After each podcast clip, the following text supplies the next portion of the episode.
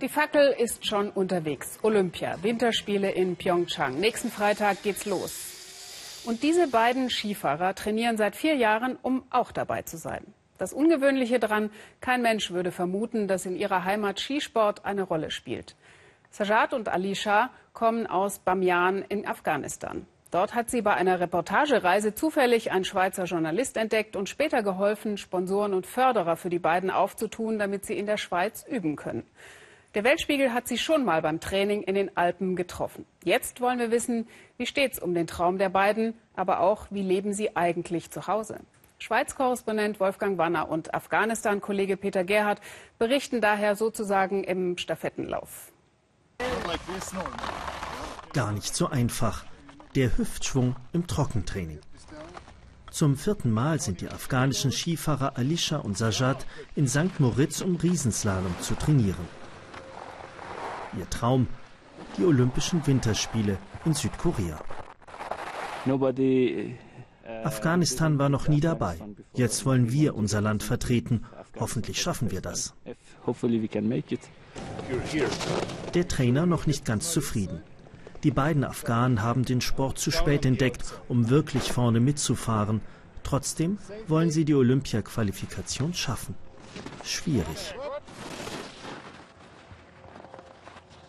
Sie haben nicht die gleichen Voraussetzungen wie viele andere Skirennläufer und deshalb äh, bringen sie da schon einen kleinen Rucksack mit. An diesem Vormittag Anfang Januar feilen sie an ihrer Technik. Morgen steht ein wichtiges Rennen an. Es geht um Punkte für Olympia. Noch sind sie nicht qualifiziert. Wenn wir gut trainieren, so wie es unser Trainer sagt, ist das schon ein gutes Gefühl. Aber manchmal können wir das nicht umsetzen, was er will. Es ist ein bisschen schwierig. Dafür sind Sajad und Alisha umso motivierter. Zu Hause in Afghanistan ist das Trainieren schwierig.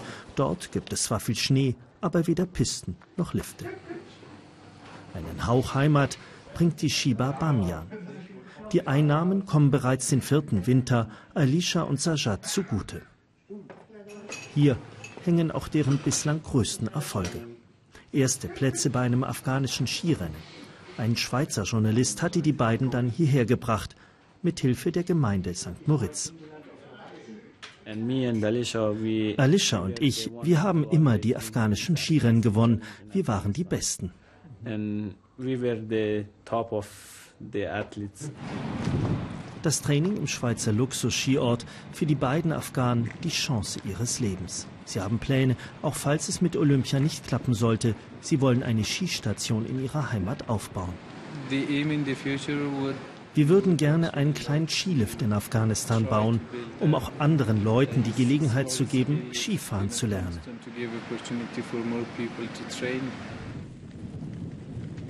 Am nächsten Morgen das Qualifikationsrennen. Schlechtes Wetter. Warten. Dann die schlechte Nachricht. Das Rennen wird abgesagt.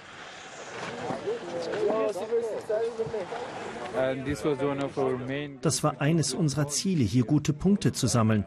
Aber das passiert halt. Enttäuschung im gesamten Team. Die Chancen für Olympia gesunken.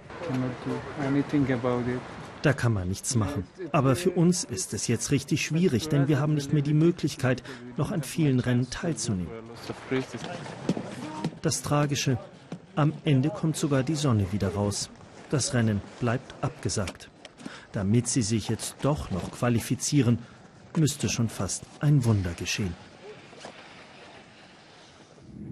Ende Januar. Anflug auf Kabul. Die beiden haben die Qualifikation nicht geschafft und fliegen nach Hause in ein Land, das in den Monaten, die sie in Europa verbracht haben, noch gefährlicher geworden ist.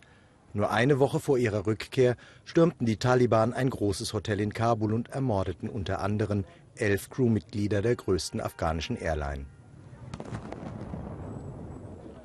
Ali Shah und Sajjad müssen deshalb mit dem Auto weiterfahren. Alle Inlandsflüge wurden gestrichen. Doch ein Viertel der knapp 200 Kilometer langen Strecke führt durch Taliban-Gebiet. Man weiß in diesen Tagen nie, was passieren wird. Explosionen, Selbstmordanschläge. Alle Afghanen haben Angst, wenn sie rund um Kabul unterwegs sind. Und die Straße nach Bamian ist besonders gefährlich. Doch zum Glück geht alles glatt. Am nächsten Tag in Bamian. Hier standen einmal die berühmten Buddha-Statuen, die die Taliban 2001 gesprengt haben. Ali Shah und Sajjad fühlen sich relativ sicher hier. Es gab lange keine Anschläge mehr. Die beiden machen sich auf den Weg zum Skiclub. Die Ausrüstung, die hier auf Skifahrer wartet, ist westlicher Standard, doch in diesem Jahr noch unbenutzt. Und das liegt nicht nur daran, dass es diesen Winter kaum Schnee gab. Afghanistan hat derzeit andere Probleme.